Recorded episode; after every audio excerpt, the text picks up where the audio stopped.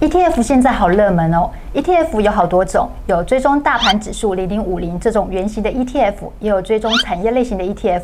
投资朋友会不会觉得很好奇，到底是追踪大盘指数的零零五零这种 ETF 比较好，还是追踪产业类型的 ETF 比较好？今天我们就要请古鱼老师来跟我们好好的说清楚、讲明白。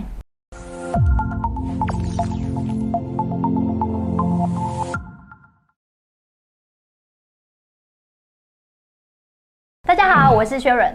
嗨，大家好，我是朱老师。老师，我想问一下哦，现在 ETF 有好多种，有像是追踪呃大盘指数这种零零五零，它是那种标配嘛？嗯、还有像追踪产业类型的 ETF，可不可以跟我们介绍一下？现在台湾有哪几种原型，还有产业类型的 ETF？而且投资朋友可能会好奇说，产业类型的 ETF 会不会报酬比原型的来得好？可不可以跟我们说明一下？OK，好，那那个我们在整个台湾市场里面啊。这个 ETF 这个产品啊，从早期只有一档，哦，到目前为止的话呢，已经有高达两百多档的一个产品了哈。所以呢，我这边整理一张简单的小图表，给各位稍微看一下。我们在这个图表里面的话呢，我整理了几个比较常见的类型哈，比如说呢，像这种大盘指数型的、产业指数型的、策略指数型的。还有这种期货型商品的，那后面的话呢，还有债券型的啊、杠杆型的啊、外币型的啦、海外市场型的啦。其实呢，我们在整个产品的分类上来讲的话呢，你如果真的要去细分，应该十来种是有的哈。所以其实现在投资人呢、他的问题有点严重，你知道吗？那个市场的商品数量一旦多了，就会出现选择性障碍的问题。哦，所以我们在做一些投资商品的选择的时候的话呢，投资人必须要去想一下，你在这个投资的过程中，你想要的到底是什么样的一个产品哈？所以我想这个部分的话，对投资人是一个比较重要的课题哈。老师，投资人要的都是报酬率最高的那个产品啊？没有啦，这个观念是不对的嘛，对不对？报酬率这个东西一定是随着时间啊，随着。不同的时间点出现的报酬率状况是不太一样的嘛？然后我今天讲个实际一点的问题哦，你知道今年的三四月哪种 ETF 的产品报酬率最好吗？不知道哎。两种嘛，杠杆型的 ETF 嘛，还有另外一个是各位从来没有想过的。哦，那个债券型的 ETF，债券型 ETF 可以报酬那么高啊？暴涨啊！没有没想到吧？对不对？在呢今年三四月的时候啊，债券型的 ETF 的报酬率啊，曾经来到超过十五个 percent 以上啊，这很高哎！哎，惊死人哎！你知道股票市场的跌得稀里哗啦吗？股票市场在那个时间点呢、啊，在最严重的时候跌了三成，嗯，它却涨了十五趴。你知道这一来一来报酬率差多少？四十五。你说吓不吓人？吓死哦，非常的吓人啊！可是你看嘛，随着市场的动荡开始结束之后，嗯、其实呢，两个又开始恢复到比较正常的一个状态了。哦，像股票型的话呢，在今年就有那个一些股票型的 ETF 的话，报酬率来到超过五十 percent 以上。哦，所以我常常在会跟投资朋友讲一个观念哦，就是如果今天你要追当下最好的一个报酬率。有可能你追到的都已经是那个产品目前的最高点了，好，所以你在整个投资的过程中的话，你要想几，你要想清楚几个问题。第一个，你要做怎样的一个投资，嗯，想清楚。然后第二个，投资的话呢，请你不要单压在报酬率这件事情上面。我们常讲投资是要做一点配置的啦，嗯，好，所以呢，我们来这边来帮各位做一点介绍哈。假设你对报酬率很有兴趣，那我会跟你讲。报酬率今年以来最好的哦，都是产业型的 ETF，好，比如说呢，像我们看哦，我们在这个上面这一档零零七五七这一档哦，统一的 FANG Plus，哎，报酬率六十四趴以上嘞，哇，好高啊！我惊死人，对不对？人家讲说像零零五零啊，叫做国民 ETF 嘛，对不对？那国民 ETF 才十趴多而已啊，这一档的话呢？六十几趴，你说棒不棒？超棒！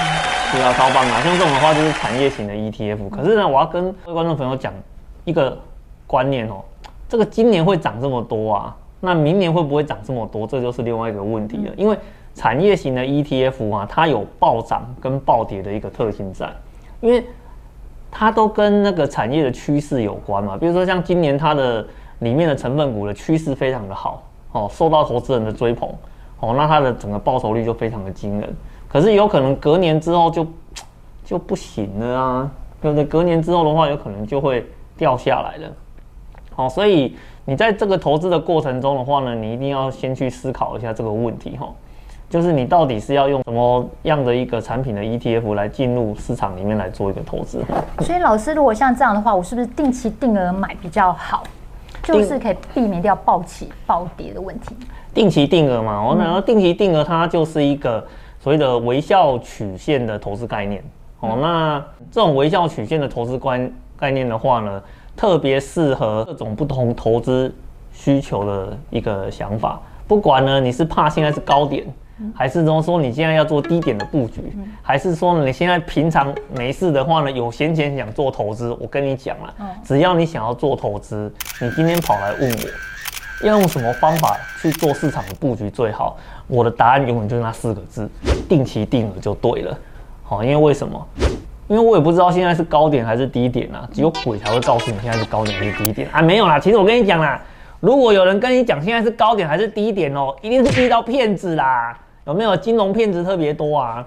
好不好？如果今天你知道现在是高点，你还不赶快去放空？你在干嘛？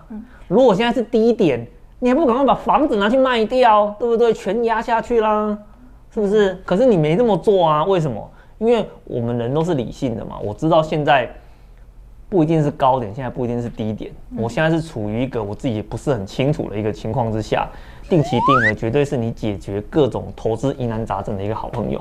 嗯，我想问进阶一点的问题，定期定额卖好像就有一点难度，对不对？没人在做定期定额在卖的啦，你不要给人家笑好不好？定期定额只有买而已哦。如果要卖出吧，卖出卖出就一次就全卖掉了啊。没有分批卖出的概念吗？分批卖出哦，对啊，也可以啊，可以分批卖出啊。可是我们一般在讲卖出的时候啊，大概就两种做法。一个的话呢，当下全部出清卖掉了，我就不要想太多了嘛，嗯，对不对啊？另外一种做法的话呢，顶多就是分两次卖，哦，第一批先出一半，第二次的话再。全部出掉，好了，没事就处理掉了。尤其是一旦你遇到你想卖的时候，我会给投资朋友一个非常重要的观念哦。当你想卖的时候，就代表你对它已经没有任何心动的感觉了。哦，就跟遇到坏的男女朋友一样嘛，要就赶快分手嘛，对不对？还留在手上干嘛呢？苦苦纠缠没有什么好结果的啦，嗯，好不好？赶快把它出清掉。所以在这边可以呼吁一下，就是古雨老师的粉丝有股票卖出问题的话，就是也不用再私下再私讯问他了，他都会给你一个答案，就是卖出就对了。对，没有错。对，尤其是当你在问的时候，哎，你有没有想过，当你想要去问这堂股票能不能？留在身边，还是应该要怎么处理的时候，就代表什么？代表你不爱他了啊！嗯，不爱的东西还留在手上干嘛呢？尤其是呢，我在问问题的时候，我遇到一种状况非常的困扰。老师，我这堂股票啊，还有没有可能涨回来？我寡龟哦，那你怎样会不会涨回来啊？我如果知道会涨回来的话，我就全压了嘛，是不是？我就是不知道啊。这很像男朋友变心的话，就问他会不会回心转意的意思一样，对不对？是啊，一样的。我寡龟为什么会知道呢？对不对？股票市场的起起伏伏，哦，哦，有一些事情是确定的，有些事情是不确定的。如果你今天呢，你买的是绩优股，而且呢，你买在一个。便宜的价位，你问我时间拉长它有没有机会涨回来？我会跟你讲有机会，可是有前提哦，两个前提哦。第一个，它的要是体质好的公司哦，然后第然后第二个的话呢，你不能够买在很贵的价位哦。哦，你如果今天你买在很贵的价位，我跟你讲啊，就那句老话啦。好公司买贵了也不会赚钱呐、啊，不要闹了，好不好？嗯嗯。所以如果不晓得怎样去判断这档股票好不好的话，老师其实有自己开发一个软体，有兴趣的可以参考一下。那对于那种 ETF 投资新手的话，老师有什么建议？可以投资哪几档？那个投资新手哈，我会给各位一个非常良心的建议哈，要买那一些很无聊的 ETF。嗯。比如说啊，就是呢，那个名称听起来你不会心动的那一种，哦，这样子就对了。而且呢，最好是买跟大盘的指数联动性高的，哦，因为你因为呢，你要知道，在投资市场有几个毛病是永远的痛。哦，首先第一个毛病叫做什么？大盘涨了，我手上的股票没有涨。心里会痛，会不开心。还有，自己跌的。对，哦，人家涨了，我竟然是跌了，我心里会痛。嗯、然后第二个的话呢，我买的股票太有趣，我每天都会想看它。哦啊，看来看去，看来看去，哦，看久了就会变心，看久了就会痒。痒了就会想要做其他的事情，通常下场都不太好。嗯、哦，所以呢，请把这两个原则记住。我们选 ETF 哦，如果想要做长期投资，想要在资本市场里面赚到钱，请帮我记住，第一个挑无聊的哦，这个非常的重要哦。那什么叫做无聊的？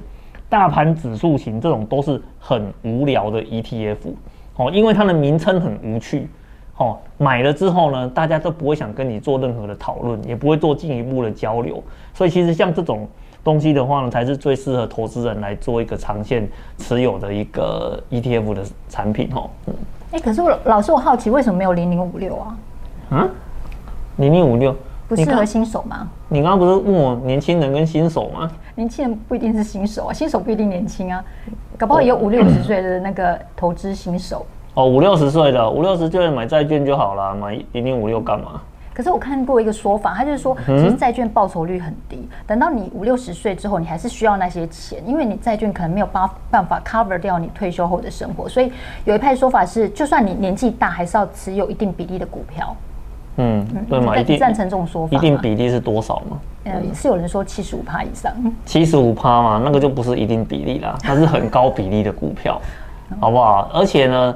你说没有办法 cover 你老年的生活，你知道关键在哪里吗？你的本金啊，嗯，你如果本金没有很多的话，给你再多的股票你都不够用啊！你们帮帮忙。